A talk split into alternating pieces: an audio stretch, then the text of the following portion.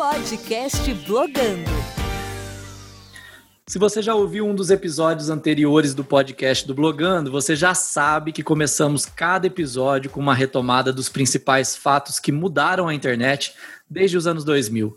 E para começar, foi por volta de 2009 que o Twitter começou a se popularizar, principalmente por conta de um acontecimento lá em Nova York, onde o avião fez um pouso forçado no Rio Hudson e a foto foi postada no Twitter.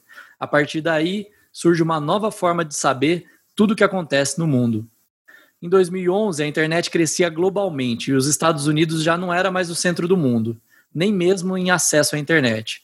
A web crescia rápido na Europa, na Ásia e principalmente na América Latina. Em 2013, nós tivemos protestos no Brasil, revoluções democráticas no mundo e a nossa internet foi testemunha de tudo isso. O número de horas do brasileiro conectado à internet já era mais que a média global, e o acesso à rede social crescia mais rápido que o acesso à própria internet. Só para você ter uma ideia, o tempo do brasileiro na internet já era maior que o tempo dos argentinos e dos mexicanos juntos. E eu tenho a certeza que o meu convidado de hoje viu, presenciou e participou de quase tudo isso, ou de tudo isso, né? Eu sou Marcelo Bueno e eu recebo nesse episódio o blogueiro e jornalista Alexandre Nagaki. Nagaki, obrigado por ter topado o nosso convite. E aí, você lembra dessas transformações aí de 2010 para cá? Pois é, Marcelo, obrigado pelo convite. Prazer estar aqui participando do programa e, putz, é uma loucura, né? No final das contas, aquela história da gente ser testemunha ocular da história, realmente, com a internet as coisas simplificaram muito. Eu, você estava comentando sobre o marco que fez com que redes sociais e o Twitter se popularizassem. Eu lembrei da, de quando o Michael Jackson morreu em 2009. Hum. E até o Google deu, deu, uma chamada baleada, né? Quem, quem é das antigas do Twitter sabe que significa balear. Quando, quando sim, os servidores sim. do Twitter baqueavam e aí apareceu a imagem de 404 de uma baleia. Mas até o Google deu, deu pau né, no dia em que o Michael Jackson morreu. E eu lembro que a internet pautou muito a mídia tradicional porque ah, televisões começaram a dar notícia do, com a manchete em portal de internet noticia que o Michael Jackson morreu. Tinha sido um fogo do, daquele site TMZ, né? Então, TMZ, foi um né? momento marcante, acho que para a internet em geral. Tem um amigo meu, que é o Pablo Miyazawa, que, que disse que o, a morte do Michael Jackson foi 11 de setembro da cultura pop. E realmente, o, aquela história, acho que de alguma maneira marcou bastante o, o modo como pessoas recorriam à internet, a própria mídia tradicional acabava pegando a internet como fonte para as notícias quentes. E de lá para cá o processo só se multiplicou, né? entendia, né? Começava a reconhecer que, esse, que essa internet ia crescer muito. Nessas pesquisas que eu faço aqui para introdução, você percebe praticamente assim, o, o número do, de acesso a portais era muito grande e rede social crescendo, crescendo, crescendo. Por isso que o tempo de pessoas conectadas à rede social crescia 170% e o, e o crescimento da internet era de 70%. Era uma coisa bem uhum. bem distoante ali, né? E você, e você já trabalhava com internet na época? Me fala um pouco da sua formação, para quem não te conhece, quando você começou a trabalhar com comunicação e com internet especificamente? Marcelo, eu fiz quatro faculdades. Eu fiz administração na GV, cinema na FAP, depois letras na USP e jornalismo na Casper Libero. Mas antes que vocês achem que eu sou um gênio prodígio, não tem nada disso, porque dessas quatro, três eu larguei no meio. O que eu, o que eu acabei fazendo até o final foi jornalismo. Uh, e eu comecei a trabalhar full time com internet em 2006, quando eu fui eu fui convidado para ser gerente de conteúdo de uma agência de marketing digital que era a Riot. E foi e, e na verdade fui chamado para trabalhar lá não por causa da minha formação de jornalista, mas era porque uh, desde desde que a internet começou a surgir no Brasil, a famosa World Wide Web, uh, eu, eu fui um cara que, por exemplo, o primeiro site que pessoal que eu criei é, eu criei depois de ter comprado um fascículo numa banca de jornal que ensinava HTML, cara. Então eu, eu escrevi, eu, eu, acabei digitando no braço um monte de, de códigos e criei a minha página no, no, no espaço de, do wall, do, do site do wall. E eu usei a internet muito para conhecer pessoas, cara. Uh, eu comecei a produzir conteúdos para web no, no, século passado. Olha só como são as coisas. Em 1909, meu, meus primeiros sete pessoas, cara, entrou no ar em 1996. E antes de existir até a ferramenta blog. É que é como eu comentei, tinha que ser no braço, tinha que ser, você tinha que aprender HTML. É, eram páginas online, né? não era, não tinha blogspot, não tinha WordPress, não tinha nada é, do que a gente conhece hoje. pois é. Agora não, agora você simplesmente cria uma conta numa rede social e pronto, você já começa a postar suas, suas ideias, seus insights. Mas antes você tinha que aprender um pouco de programação. E, e eu participava muito de listas de discussão por e-mail, as chamadas newsletters. Eu comecei a entrar em, em listas de discussão sobre os assuntos que mais me interessavam, cultura pop, anos 80, torcedores do Guarani Futebol Clube. E aí eu comecei a, a encontrar pessoas que tinham interesses afins comigo, né? Uh, eu usei muito, eu usei muito a internet como esquadora da minha produção literária, cara. Desde os meus hum. tempos de, de cursar letras na USP, que eu tinha os meus escritos na gaveta, comecei a desová-los na internet. E nessa de, é, de pessoas em que entravam no meu site, gostavam dos meus textos, e eu também participando de listas de discussão e entrando em sites literários e trocando e-mails com pessoas cujo texto tinha, tinha admirado, é, comecei a formar uma rede de contatos. E numa dessas, o dono da, da Wright, que era o Pedro Ivo Rezende, era um cara que escrevia muito bem também.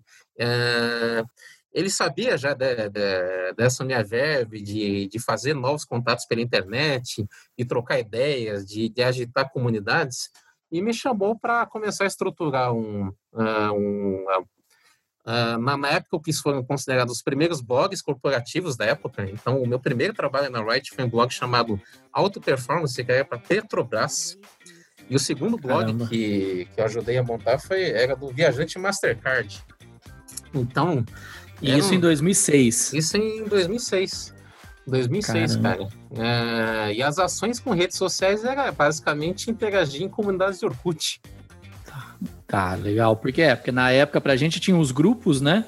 De, uhum. de repente ali uns grupos de, de, interesses em comuns, que é interessante porque a gente via, já via essa lógica da internet de, das pessoas se reunirem por interesses em comuns e tal. Mas, mas legal que você já conseguia perceber isso como um negócio, né? Algumas marcas já percebiam. É, e, e, foi, e, foi assim, desbravando uh, uh, o, o, o, que, o que hoje em dia as pessoas falam de, de emplacar um trend topic, né? Porque é fazer um viralzinho, né? É, sim. Eu tenho uma curiosidade de perguntar como que era a época para avaliar o sucesso de uma ação como essa. Porque você não tinha uma quantidade muito grande de, de leitores, né? Como que você media, né? Talvez essa seja uma forma, né? Ah, viralizou, mais gente compartilhando fora da nossa bolha. Como que vocês avaliavam os resultados dessas ações? Tinha como? Ah, era muito através de, de cliques gerados por comunidades de Orkut, por blogs nos quais a gente deixava comentários e que, que eram mensurados pelo Google Analytics, né? Então já, então já tinha uma estrutura aí por trás de métricas. Sim, pelo menos a, a quantidade de visitas ao site. Acho que um dos, um dos primeiros cases que a gente placou foi quando a Oi lançou uma campanha chamada Bloqueio Não, que era para permitir portabilidade de números de celulares se você fosse Sim, você trocasse lembro. operadora, né? Não havia eu isso lembro. ainda. E a gente criou um, um, uma espécie, um, um site com formulário online para você participar uh, deixando seu apoio.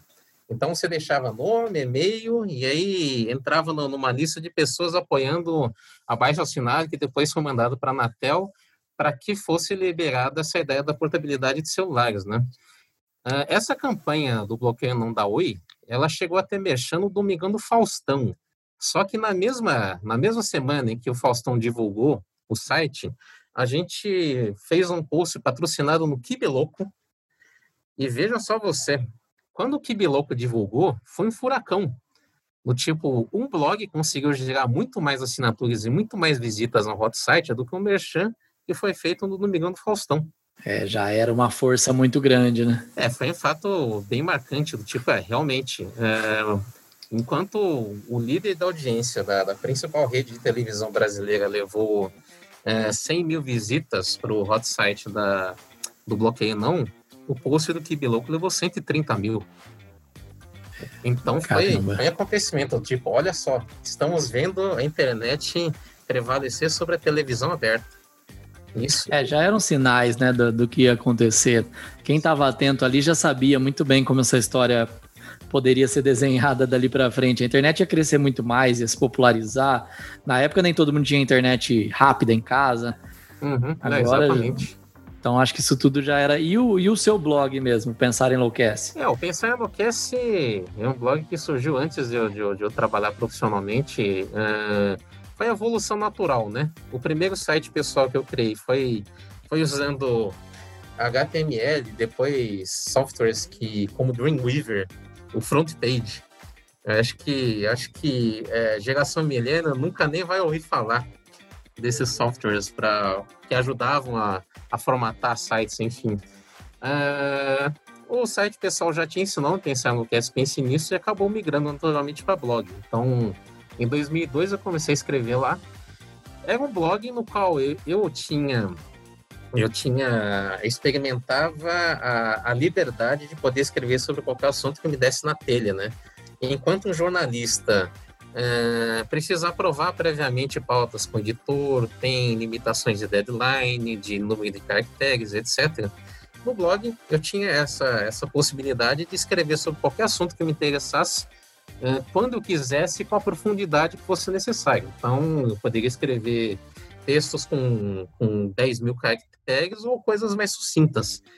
E nessa, de, e nessa de escrever sobre os assuntos que mais me interessavam, foi um blog que teve bastante reconhecimento, foi parar na capa da época, de 80 blogs imperdíveis no Brasil, recebi prêmio de melhores blogs da década da, da MTV Brasil, Estado de São Paulo, IBS, é, ganhou um prêmio internacional que é The Bobs, que, é, que foi promovido pela Deutsche Welle, aquele, aquele portal alemão. Então, foi, foi legal como reconhecimento, cara. Foi, e, e, e no final das contas também foi importante para que eu fosse construindo a marca Alexandre Nagá aqui na rede, né? Porque uma coisa que eu, eu costumo falar sempre é que hoje em dia todo mundo acaba sendo uma pessoa jurídica também, né?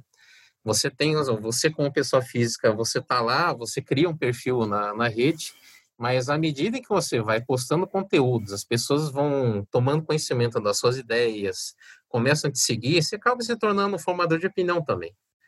É, se Andy Orr dizia que todo mundo seria famoso por 15 minutos, eu acho que no final das contas, com redes sociais, todo mundo acaba sendo famoso para 15 pessoas. Porque muito bom. É, você acaba impactando o nicho, muito né? Muito bom, muito bom. Mas às vezes é suficiente, a gente tem um número ali limitado de seguidores, mas você já fala como se você falasse para uma multidão. Você já, já, já presta contas da sua vida ali para as pessoas, como se realmente você fosse um produtor. É difícil hoje, né, diferenciar quem realmente é produtor de conteúdo, influenciador digital, quem por conta da sua profissão ou da sua visibilidade tem uma, uma audiência, é acompanhado, sei lá, um grande executivo, por exemplo. Uhum, é, e aquela coisa, agora o interessante de, de, redes sociais é que, de alguma maneira, todo mundo entra em igualdade de condições. Você cria um perfil no Twitter, cria um perfil no Facebook, hum, você tem uma página como, como qualquer outra pessoa, né? Então, o Bill Gates vai ter um perfil que, de alguma maneira, também é igual ao seu, guardadas as proporções de reconhecimento offline. Uhum. Uh, o perfil dele não tem grande diferença do seu, a não ser talvez o selo verificado. Mas, em uhum. resto, o tipo de conteúdo que você publica também se torna público se você não tiver um perfil fechado. E qualquer pessoa pode acabar viralizando. Você escreve um post, uh, fica, fica aquele registro por escrito. Se você usa uma hashtag, se você publica alguma coisa na internet que se torna localizável, rastreado por, por uma busca no Google, pronto, caiu na rede e é peixe, né? E aí a gente vê um monte de pessoas que eram desconhecidas da, da grande mídia que começam a a se tornar formadores de opinião à medida em que seus tweets, uh, suas fotos no Instagram, seus vídeos no TikTok começam a ser compartilhados e se tornam populares, e, quando, e muita gente acaba se tornando conhecida uh, nacionalmente, até mundialmente, por causa dos, dos conteúdos que acaba compartilhando com qualquer um, né? E isso também é, vira um desejo. Agora, nos dias de hoje, isso fica mais evidente. Tem gente que já olha isso como uma meta, né? Não, eu quero virar um produtor de conteúdo na minha área, eu quero virar um influenciador, é, eu quero ter o meu canal no YouTube. É, como que você viu essa migração assim do, da coisa que acontecia esporadicamente de agora a coisa ser intencional mesmo? Olha, uma coisa que eu costumo dizer é que quando você entra num, num perfil no Twitter, no Instagram, e você vê a pessoa na descrição se colocando como digital influencer, você pode ter certeza que essa pessoa não é, né? é, se você precisa alardear uma condição, desculpa, né, cara? É, no final das contas, existe essa perda de espontaneidade, então muita gente que, que por exemplo, começa a postar conteúdos para lacrar ou, ou para uhum. se tornar viral, você a, a, agora se tornou muito recorrente essa história do, do pessoal que cria alguma fanfic para tentar uhum. explodir no, no Twitter, coisa e tal. Só que as coisas não funcionam assim, né? É, se você não tem conteúdo que seja minimamente original, minimamente interessante, se você não consegue passar um carisma pessoal, é muito complicado de você se sustentar a, a, a médio e longo prazo, né? Porque o fato é que na, na internet a gente tem centenas, milhares, milhões de pessoas produzindo conteúdos. Então, para você conseguir se, conseguir se destacar na multidão, você tem que produzir alguma coisa que realmente chame muito a atenção, né? E tem algumas e... coisas que entram na conta, aí carisma, é, config... né, a, a, qualidade do conteúdo que você passa, a credibilidade que você passa ali na sua mensagem, né? É, uhum. É, é, muito relativo. As pessoas entendem que é só fazer e publicar. É, e o tipo de expectativa que, por exemplo, agora tem falando do lado comercial, né? Você que tem uma agência, eu que também trabalho profissionalmente já há alguns anos na área, é, a gente tem que sempre passar real para o cliente, né? Não, não, basta simplesmente criar uma fanpage, um perfil no Instagram, começar a produzir vídeos e achar que eles vão acontecer, né? Porque a concorrência é imensa. E em se tratando de conteúdos corporativos, conteúdos uhum. comerciais, ainda há o desafio extra de fazer com que pessoas se interessem em seguir um perfil de uma empresa. Então, é aquela coisa. Por exemplo, Facebook. Pra, no fundo, ver uma propaganda, é, né? Facebook, por exemplo, a gente sabe que o alcance orgânico já é praticamente zero. Se você não impulsionar um conteúdo, uhum. ele não vai ser visualizado pelas pessoas que, que a empresa quer impactar. Do mesmo modo, Instagram, uhum. Twitter, qualquer outra rede social, se você não tiver, se você não conseguir uh, estruturar muito bem o tipo de conteúdo que vai ser veiculado com esses perfis corporativos, ninguém vai se interessar, porque realmente uh, a concorrência é muito grande e por que cargas d'água eu vou seguir um perfil de corporativo em vez de seguir um perfil de uma pessoa como outra qualquer, né? Então, vai ser desafio uhum. extra. Uh, se, já é uma, se já é um grande dilema para qualquer pessoa física conseguir uh, se destacar no meio da multidão, quando a gente fala em perfis uh, de caráter comercial, o desafio é maior ainda, né? É, eu acho que a, as marcas perceberam isso cedo, né? Estão se movimentando, mas nem, nem todo mundo. Eu não acho que a gente atingiu uma maturidade assim das empresas no digital, né? Uhum. Tem muita gente, principalmente eu vejo aqui no interior, né? as pessoas estão engatinhando ainda. Elas acham que, que, que, é brincadeira, que produz de qualquer maneira, que é só para marcar presença. Tem gente que só tá porque o concorrente tá. Então, é, falta ainda uma maturidade para as empresas, né? Claro que capitais a gente já vê isso com mais evidência, mas para o interior ainda falta um, é, uma e, jornada aí para a galera. Realmente, essa compreensão de que, é, no final das contas, Facebook, Google, Instagram, Amazon, todas são, são, no final das contas, são grandes ferramentas de veiculação de mídia mesmo. E em se tratando de mídia, não, não basta só você produzir conteúdo, você realmente precisa investir em impulsionamento para você fazer com que esses conteúdos sejam visualizados realmente pelo target que você quer impactar, né? Uh, mas a, a, vantagem né, disso tudo, no final dos contos, é que enquanto, por exemplo, uma empresa precisava anunciar num, um comercial de televisão e gastar uma, uma pancada para impactar um público que às vezes não era muito segmentado, com a internet você já consegue fazer isso de uma maneira muito mais incisiva, né? Eu quero que, que esse meu post seja visualizado por pessoas que tenham de 18 a 24 anos, num círculo de 10 quilômetros uh, ao meu redor, que tem como interesse cinema, cultura pop. Então você consegue segmentar e com investimento relativamente menor, você consegue atingir realmente o público que você quer, que você quer impactar. Então acho que é, é, é sempre bom deixar claro para um cliente que é, não basta você só produzir conteúdos e achar, uau, eu vou, eu vou fazer um meme agora.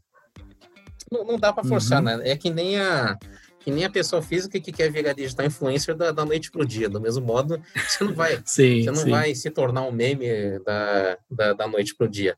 Mas você consegue, através de um trabalho combinado de bons conteúdos, uh, com, com anúncios extremamente segmentados, impactar o público que te interessa realmente, né? E, cara, e como que a gente consegue avaliar né, o resultado dessas ações hoje? Né? Se você pensar as ferramentas que a gente tem para saber o quão é, importante tem sido essa estratégia sua de digital, quantas pessoas você alcança, quantos cliques você leva, uhum. onde a pessoa navega no seu site. Então a gente está falando de um mundo digital hoje todo Sim. mapeado, né? Não é mais aquela coisa, ah, eu vou soltar um vídeo no YouTube e vamos ver o que acontece, né? É, é só para quem realmente está engatinhando. Essa, né? A quantidade de métricas e de ferramentas que você utiliza para mensurar resultados hoje em dia é muito maior, né? Então, realmente, você consegue fazer anúncios que, uhum. sei lá, se você quer é, amplificar o branding da sua marca, você pode fazer um anúncio voltado para isso. Se você quer uma coisa bem realmente para gerar vendas, você consegue produzir um outro tipo de conteúdo com outro tipo de anúncio. Então, o tipo de ferramentas que hoje em dia as principais redes sociais disponibilizam para a gente é fantástico. No final das contas, é aquilo. Uh, as pessoas acham que que usar redes sociais é uma coisa que é de graça, mas na verdade estão dando o que é de mais valioso hoje em dia, que são dados, né? Dados, dados e mais Com dados. Certeza. Então, uh, os cookies que estão no seu, no seu computador, uh, to, to, todas as coisas que, que permitem que que seja rastreado o que, que você está fazendo, o que, que você está pesquisando no, no Google ou, ou, na ferramenta de busca do Facebook, tudo isso acaba sendo utilizado para gerar anúncios que, que sejam cada vez mais e mais certeiros. Né? Ah, e pensar em, em minerar os dados né, uma, é uma expressão tão boa para o momento atual, porque é realmente identificar ali nos dados aquilo que é valioso, porque tem coisa valiosa ali. Né? Se você pensar que o Gmail te oferece uma boa estrutura de e-mail ali, né? E ele só pega os seus dados, ele só acessa ali as informações que tem, é, é tudo que eles precisam ali para saber exatamente quem é você. Deixa eu te fazer uma pergunta, voltando voltando para 2013, vamos fazer uma viagem ao passado rapidinho. Voltando ali quando você participou com a gente no Blogando em 2013, né? Você falou sobre direito autoral. A primeira fala sua com a gente foi direito autoral. Na época, quem produzia muito conteúdo em texto era vítima disso. Você escrevia um artigo, alguém ia lá, alguém ia lá, copiava seu, seu texto, colava no dele e falava: Ó, essa é uma homenagem ao blog ali, pensar em Lowcast. Pense nisso, né? Mas não era uma homenagem, era um plágio. E hoje, agora com esses conteúdos em vídeo, a gente percebe também esse plágio de ideias. E você viu isso acontecendo? É, como que você percebeu essa migração do texto para o vídeo? Esses plágios continuaram? E, e, no final das contas, uh, há muitos casos de plágios que acabam virando até trending topics. Uh, tem, um, tem um canal de vídeo que é o Treta News, que é especializado é só em, em veicular as principais tretas protagonizadas por influenciadores. Então, volta e meia, você encontra o caso de alguém que foi pego copiando um monte de conteúdos gringos e simplesmente os traduzia para o português. Ou de pessoas que pegavam, né, traduziam tweets em inglês e postavam como se fossem deles. Então, isso, aí, essa história do copiar colar, continua ocorrendo a rodo as ferramentas melhoraram para você conseguir pegar esse tipo de coisa, né? É, é, claro que favorece mais os majors, né? Por exemplo, É muito comum você subir um vídeo no YouTube e esse vídeo receber alguma advertência porque você está usando música de terceiros. Uh, mas também no YouTube você tem uma ferramenta para denunciar, né? Se alguém copiou o conteúdo do, do seu vídeo, você pode, você pode entrar no, no YouTube e pedir para e pedir para que as pessoas também ajudem na, na denúncia. Esse cara tá me tá simplesmente me plagiando. Então, é, então assim, o, a história toda de de copiar e colar conteúdos aqui a colar continua ocorrendo como sempre vai ocorrer, né? No final das contas, quem é professor sabe bem do, do drama que é, né? Muitas vezes você pede um trabalho para os uhum. seus alunos e, e vários deles simplesmente acabam reproduzindo o primeiro artigo que acham na internet, né? Uh, mas o, o, tipo de ferramenta que hoje em dia é, é. disponibilizado para que as pessoas denunciem casos de plágio uh, funciona muito bem, viu, cara? Já, já, já na época da, é, daquela verdade. palestra que, que eu dei no, em Bauru, eu já comentava, por hum. exemplo, que você, por exemplo, no WordPress, você conseguia uh, fazer uma denúncia de plágio de algum texto. O Blogger também permitia isso. E agora a mesma coisa ocorre com, com o YouTube da vida, né? E, e, falando também desse ano de 2013, além dessa questão do, do, do, texto e das ferramentas, a gente já tinha o vídeo ali crescendo muito rápido, né? O acesso ao vídeo, os primeiros canais no YouTube alcançando um milhão de inscritos, um milhão de visualizações e tal. É... E aí, como você percebeu essa, esse crescimento do YouTube em si, né?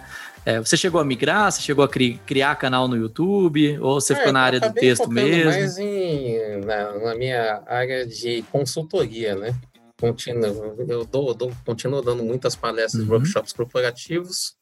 Uh, e não, não cheguei a fazer essa, essa migração. Eu sou um blogueiro que não virou youtuber. É, então, isso que eu ia te perguntar. De, de muitos caras que migraram, como o Cid do Não Salvo, Ana Maria Brog, o próprio Kibi Louco com Porta dos Fundos, Jovem Nerd. Eu acabei desencanando, então eu não tenho mais o Pensar Enlouquece, nem, nem tá no ar mais. Uh, e eu, eu restringi a minha produção de conteúdos a redes sociais mesmo. É, e, e, pensando agora nesse mundo da, que a gente está vivendo agora de internet, assim, né? Tá crescendo muito, ainda cresce pra caramba.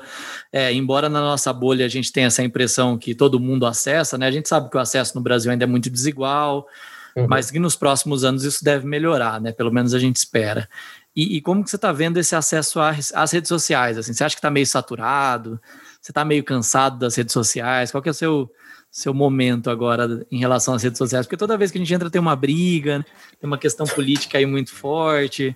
Você está uhum. cansado da internet ou você ainda tem uma, uma boa é, é expectativa é em relação a ela? você comentar esse coisa de bolha, porque a gente percebe, a gente percebe isso com extrema nitidez agora com a pandemia, né?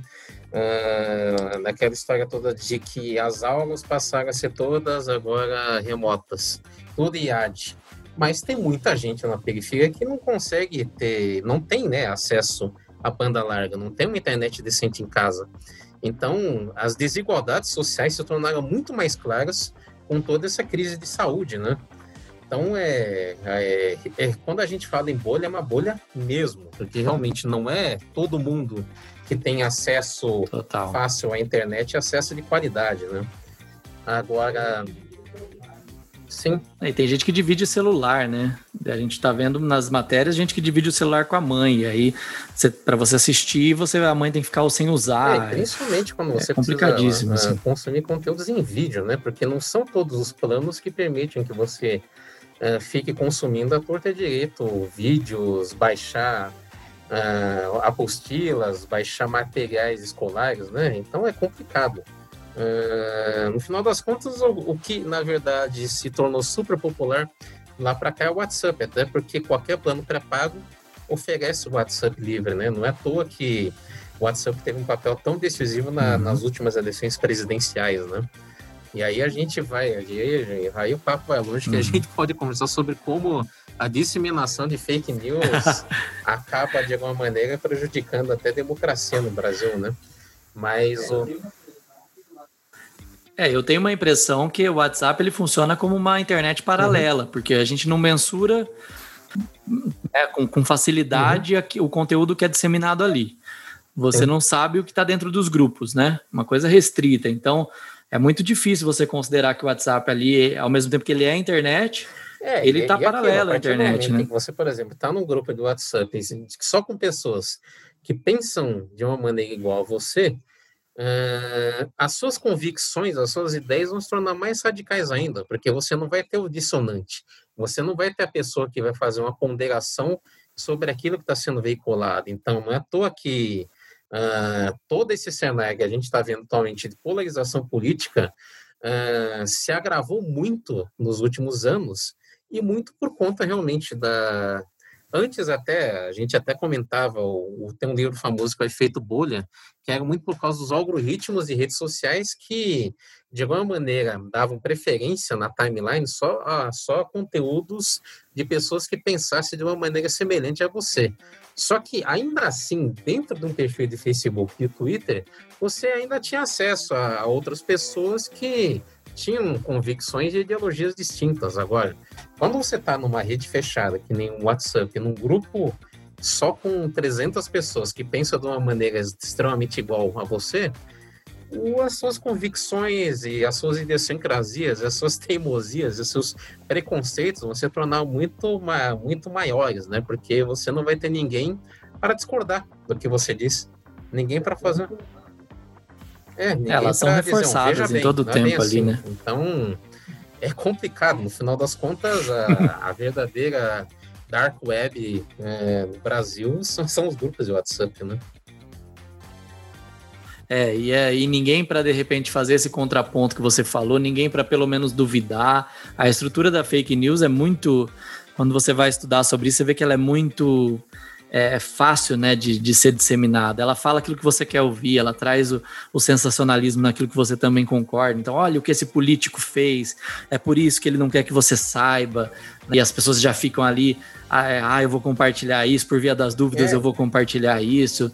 Parece que é uma estrutura assim que é uma luva, né? Caiu como uma luva assim para as para as pessoas que já duvidam. Aí tem a época da, da uhum. pós-verdade também, né? Que também é outro papo que se a gente né? entrar, a gente vai longe. Explorando viés da confirmação, uh, retomando aquela sua pergunta sobre cansaço da internet, o meu cansaço com redes sociais é muito por causa disso, uhum. porque é muito desgastante você entrar uh, numa rede social e você, por exemplo, postar uma opinião qualquer que seja, porque vai ter muita gente que vai, vai ter gente que vai que vai discordar de você, mas a arte de discordar com elegância, Marcelo, parece que é coisa do passado. O pessoal já começa te xingando, falando, é mas um que dom. burro que você é, que anta, você está espalhando fake news, não sei das quantas. Há uma guerra de narrativas tão grande que, no final das contas, a verdade é um detalhe. Do tipo, se, se, o fato, se esse fato, mesmo sendo comprovado pela ciência, o cara vai dizer, cara, mas isso aí é a sua opinião não é sua opinião, cara. Tem, tem coisa que é baseada em fatos, tem coisa que é baseada em, em séculos de estudos científicos, mas como é que você vai argumentar com uma pessoa que, na verdade, chega já, já te dando porrada, né? Então, é, é, mas no, no Brasil ficou muito evidente isso, né? Essa, esse debate político nosso, uhum. ele está muito enviesado na opinião, e aí você fala, ó, oh, não está testado aqui, tem pesquisa, tem que, que comprova que esse remédio, não sei o que, não sei o que lá. E as pessoas não, não, não, não entendem, não acreditam, não querem acreditar. É, aí já, já duvidam do meio também, né? Do veículo. Ah, mas você viu isso na televisão. É, Mas a televisão é isso, né? É canal bom.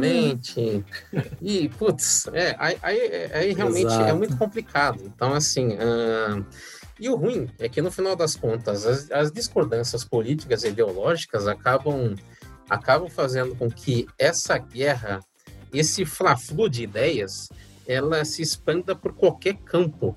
Então, tipo, você vai falar mal de K-pop, já vai ter um monte de gente brotando no seu perfil te xingando. Se você critica a Anitta, vai ter gente também reclamando do que você escreveu. Qualquer opinião hoje em dia que você poste em redes sociais está sujeita a isso. E assim, é... há que se ter uma certa maturidade, porque, enfim, é muito natural a gente receber críticas de qualquer de quaisquer lados que sejam, isso faz parte do jogo, isso faz parte da história de que uma rede social é basicamente uma mesa de, de bar virtual no qual qualquer pessoa pode puxar um banquinho, sentar na mesa e entrar na, na conversa que está rolando. Só que muitas vezes essa pessoa é uma, é um, é uma bêbado chato que tá do seu lado só para te encher o saco e te xingar, cara. muito bom, muito bom. É bem a figura mesmo. Você tá de boa ali com seus amigos, conversando com os seus, trocando uma ideia com algumas pessoas que pensam diferente, chega uma pessoa para atravessar ali. Isso e, acontece o tempo todo. É, faz... é, complicado. Total, né? É, então é assim. É... E... Então, é... aí nessas horas, Marcelo, eu sinto muita falta da gente ter no Brasil. É aulas de, de discussão, de debate, de dialética, sabe? De, de, de você aprender a expor uma ideia, expor argumentos que defendam e que corroborem o que você está querendo dizer. E, e, divergir de uma maneira civilizada, sem partir para ignorância, sem partir para ofensa pessoal, né? Que é muito complicado hoje em dia. É... E, e acho que um, uma das facetas mais visíveis que a gente percebe hoje nessa história toda, nessa polarização crescente de ideias, uh, é a cultura do cancelamento. Que essencialmente. É, Exato, é, essencialmente é o quê? Uma, uma pessoa, uma personalidade, ou às vezes nem uma personalidade, uma pessoa postou uh, alguma coisa infeliz qualquer no outro momento. Uh, você não quer nem, nem, nem discutir, nem argumentar, você quer simplesmente cancelá-la. Do tipo, ah, essa pessoa não merece estar aqui. Vamos, vamos, vamos dar um follow, vamos bloquear, vamos fingir que ela não existe. É, é, é aquela coisa, né? Na, naquele meme de isso é muito Black Mirror. Realmente, uh, em vez de você tentar dialogar, tentar esclarecer, tentar expor outros pontos de vista para essa pessoa, não, você simplesmente quer anular. E, e muitas vezes ocorrem distorções na história toda. Uh, rolou uma matéria recente da, da BBC mostrando o caso de, de um motorista que fez um sinal de ok uh, no meio do trânsito e foi. E uma pessoa tirou uma foto, achou que ele estava dando ok para uma manifestação uh, de supremacia branca, o cara foi cancelado hum. por causa de um sinal que foi mal interpretado. O cara perdeu o emprego, uma pessoa anônima, Nossa. não é famosa, não é rica, não é um, não é um Woody Allen, hum. não é uma Anitta, não é, não é, não é, não é uma dessas personalidades famosas que posta alguma coisa super infeliz e acabam, e acabam tendo seu tendo seu cancelamento decretado pelo Tribunal das Redes Sociais. Pessoa comum foram atrás dela, Exato. buscaram um perfil onde que ela trabalhava e quer perder emprego por causa de uma má interpretação de um, de um gesto. Então, assim, é, é complicado esse, esse aspecto da cultura do cancelamento, né? E me parece que essa estrutura do cancelamento, ela, ela é o outro lado da fake news, porque da fake news que eu digo do boato. Lembra daquela história, ah, uma sequestradora de criança foi vista no Guarujá e a mulher morreu, uhum. né? Ela foi agredida, é, porque por um, um, boato que espalharam na internet, né? Eu sei que a, existe uhum. a coisa intencional ali da pessoa que na, que sabe que é uma mentira, tem a pessoa que não sabe que é uma mentira, mas também não duvida, né, que aquilo pode ser uma mentira. E parece uhum. que no cancelamento tem aquela coisa que você não quer ver, né? Que, poxa, a pessoa é um ser humano, você pode conversar com ela, você pode entender o que ela quis dizer, você pode perguntar, pelo menos. E, e, e parece que essa penalidade também que as pessoas querem dar no tribunal, no tribunal da internet também, ele é muito, ela é muito cruel, ela não tem volta, né? É, o problema da interface da internet é que ela é muito instantânea, ela é muito momentânea, então não há espaço para reflexão, não há espaço para você ter o devido distanciamento temporal e espacial para você entender o contexto de uma situação toda. Você se sente compelido da sua opinião. Então, aparece um termo nos Trend Topics, as pessoas já querem deixar a sua opinião definitiva sobre o assunto, mesmo que não entendam nada a respeito disso. Então, se ocorre, por exemplo, um abalo sísmico, de repente você encontra milhares de especialistas em geologia para explicarem Exato. por que, que ocorreu o terremoto em tal região que, que não sofria por isso. É, há uma crise econômica, você encontra milhares de experts em economia que milagrosamente começam a palpitar sobre aquele assunto. E não é... Agora temos de infectologia também, é. né? Isso não passa, isso. Exatamente, do tipo, uh, um monte de gente querendo refutar o Atila, sendo que eles não, não, não têm nem ideia de todo o currículo e todos os anos que tem de tudo, cara. Nunca leram um livro. E, é, é, exatamente a questão que a gente estava comentando. De repente tudo vira questão de opinião. Ah, mas essa é a minha opinião. Baseada no quê, né? É, e na verdade tem um processo de aprendizado aí que também requer um distanciamento. É o que você falou, não dá tempo, né? Acontece uma coisa com um artista tal, você já quer dar sua opinião, você nem sabe, você não viu, você não leu, né? Você não se deu ao trabalho de ver e falar, poxa, não entendi que foi. Acho que essa semana a gente tá gravando aqui no dia 28 de julho. É, 28 de julho, a, a Paola do Masterchef falou alguma coisa na internet no começo da semana e ela foi até mais prudente, assim, uhum. assim, ela falou, depois ela já voltou, consertou, e ela falou, gente, parece que eu fui cancelada. tipo, me, me parece uma condenação, né, que, tipo, aí ela chamou uma outra pessoa para fazer uma live, ó, vamos conversar, vamos tentar. Mas não é todo mundo que consegue, né, ter essa, esse jogo de cintura para lidar, né? É muito pesado. Eu conversei disso com a Alessandra do Te Dado uhum. no primeiro episódio. É cruel, ela falou, né? Essa cultura do cancelamento é cruel. Ela falou: eu fui cancelada ano passado, né? Tantos anos trabalhando com internet e o ano passado que me cancelaram. É, já foi cancelado, Inagar, que eu ainda não? É, já foi cancelado por alguns nichos aí. Exemplo, Será aí... que todos seremos cancelados um dia? Ah, assim como todo mundo é famoso para 15 pessoas, todo mundo vai ter seus 15 minutos de cancelamento, meu velho. Isso, é, isso é batata. Caramba, que medo. É batata.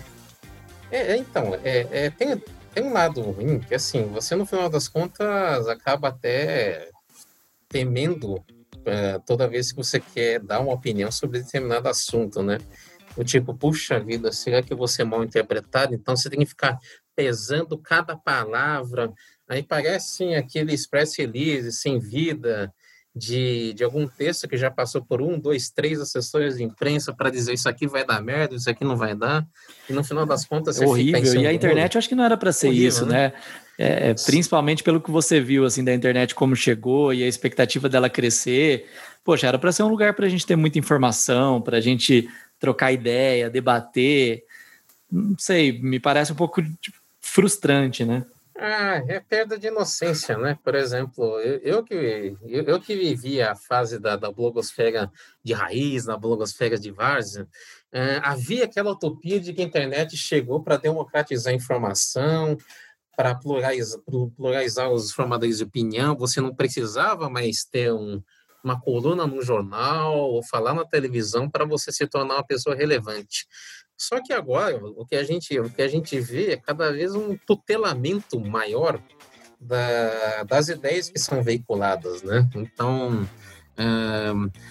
eu, é, só para não dizer que não tem nada, que, que não tem alguma coisa positiva, eu entendo a movimentação de segmentos da sociedade que, que defendem o cancelamento de personalidade X ou Y porque disseminou uma opinião racista, falou uma bobagem muito Sim. grande a respeito de algum segmento, demonstrou um desconhecimento incabido sobre, sobre algum segmento. Uh, há, há, há, essa ferramenta também de até de, de você tentar de alguma maneira educar as pessoas para que para que elas ajam de uma maneira mais decente, né? Tem, tem posturas uh, a, a pró-diversidade, etc. Só que uh, o problema é que ninguém, ninguém consegue tutelar de uma maneira quem cancela. Então, de repente, uma pessoa decretou que você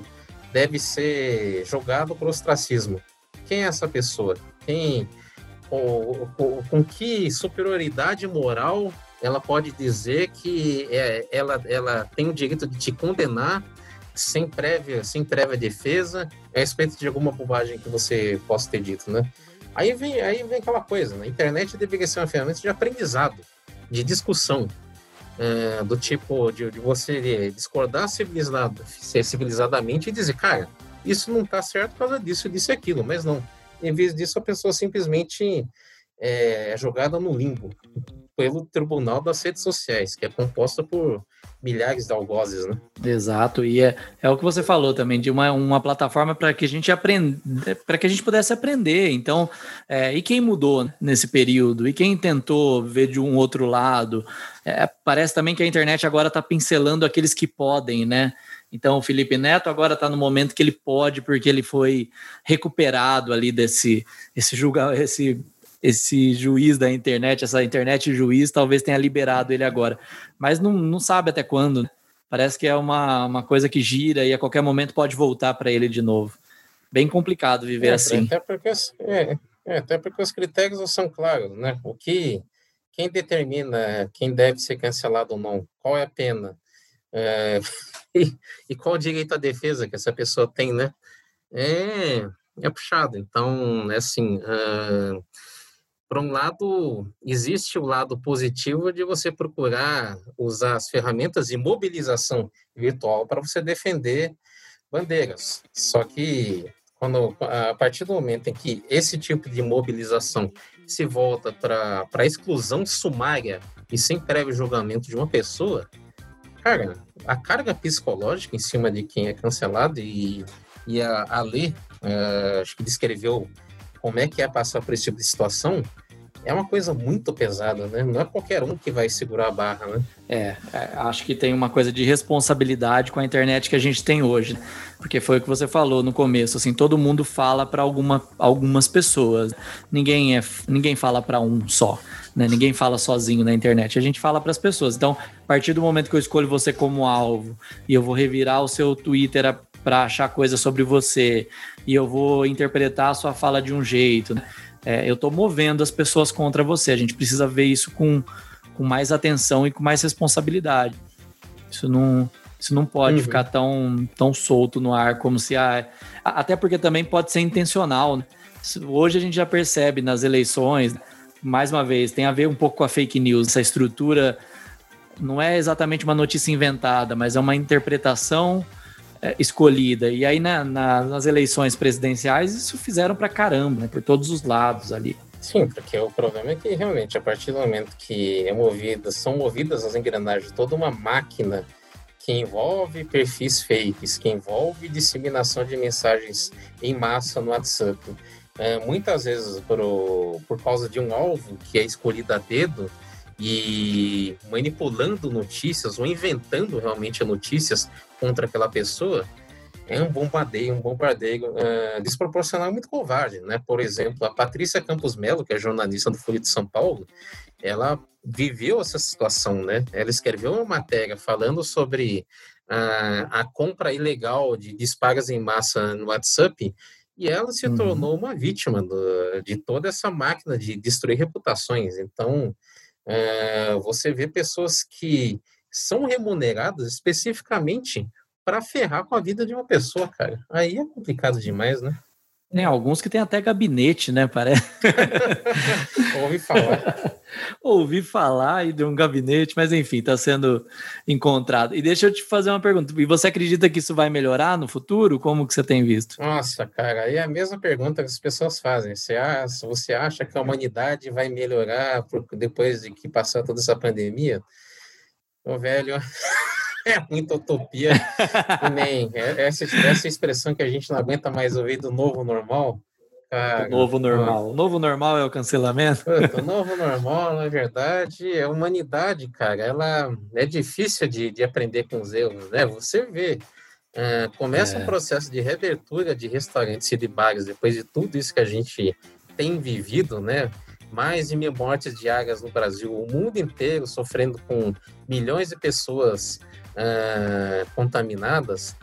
Cara, e aí você vê imagens de barzinhos lotados, gente sem usar máscara, a gente vivendo como se a vacina já tivesse surgido e como se realmente nada, absolutamente nada tivesse acontecido. Então, é, muito difícil uh, eu, eu, te dizer que tem uma visão otimista a respeito da, das pessoas aprenderem a usar a internet, por exemplo, de uma maneira mais racional, com, com um maior bom senso, ou das pessoas aprenderem, por exemplo, a importância de se ter isolamento social enquanto essa vacina não surge, né? Exato. É, eu acho que também, no, tô, tô, brincando com a pergunta, realmente não tem como responder, e eu acho que é, é o que a gente decidir fazer da internet, né? Eu acho que ela tá na nossa na verdade, mão, né? Não tem como responder, a é. resposta é vai melhor, não. É, exato, tem, é, tem essa resposta, mas eu acho que a internet vai ser aquilo que a gente também decidir ou tentar fazer com ela, né? Se a gente realmente levar essa cultura do cancelamento adiante, é, ou não só do cancelamento, né, mas é, sei lá, não fortalecer as nossas leis, não tomar cuidado, não ter responsabilidade, não mudar a forma de monetização dos blogs, né, que tem essa estrutura de fake news toda financiada por esses anúncios também. Uhum. Então o, o, buraco da internet ali é mais embaixo, né, em 2020. E, e caminhando aqui para o nosso encerramento, o que, que você acha que hoje você, com toda a bagagem que você tem, você falaria para você lá em 2002 é, sobre essa internet que viria, sobre rede social? Você faria as mesmas coisas? Cara, eu, se eu tivesse, se eu pegasse carona num DeLorean e pudesse voltar no tempo, cara, faria tanta coisa diferente, Marcelo. Putz, é, essa história de que arrepende, se arrependimento matasse, ah, rapaz, eu, eu já estava morto há muito já tempo. Já estava caído.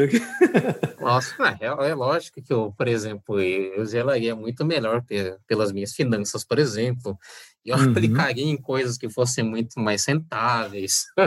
eu, uhum. eu provavelmente, sabendo que, que as tendências seriam, por exemplo, YouTube, eu teria, teria sido dos primeiros a embarcar nessa história toda. Então, tem um monte de coisa que acho que Acho que qualquer um faria diferente, assim como Sim. o Martin McFly pegou um, um livro de resultados da, da, das finais de beisebol e, e, e, e, quis, e quis uh, voltar um tempo para ficar rico com apostas, coisa e tal.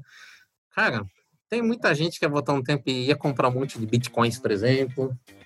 Com certeza. ela ia querer ser sócio do Felipe Neto do Porta dos Fundos. Inve investir em alguns blogueiros aí e falar, Kibi, e aí, o que você acha da gente lançar um Portas do Fundo aí? porque tanto é. que cresceu.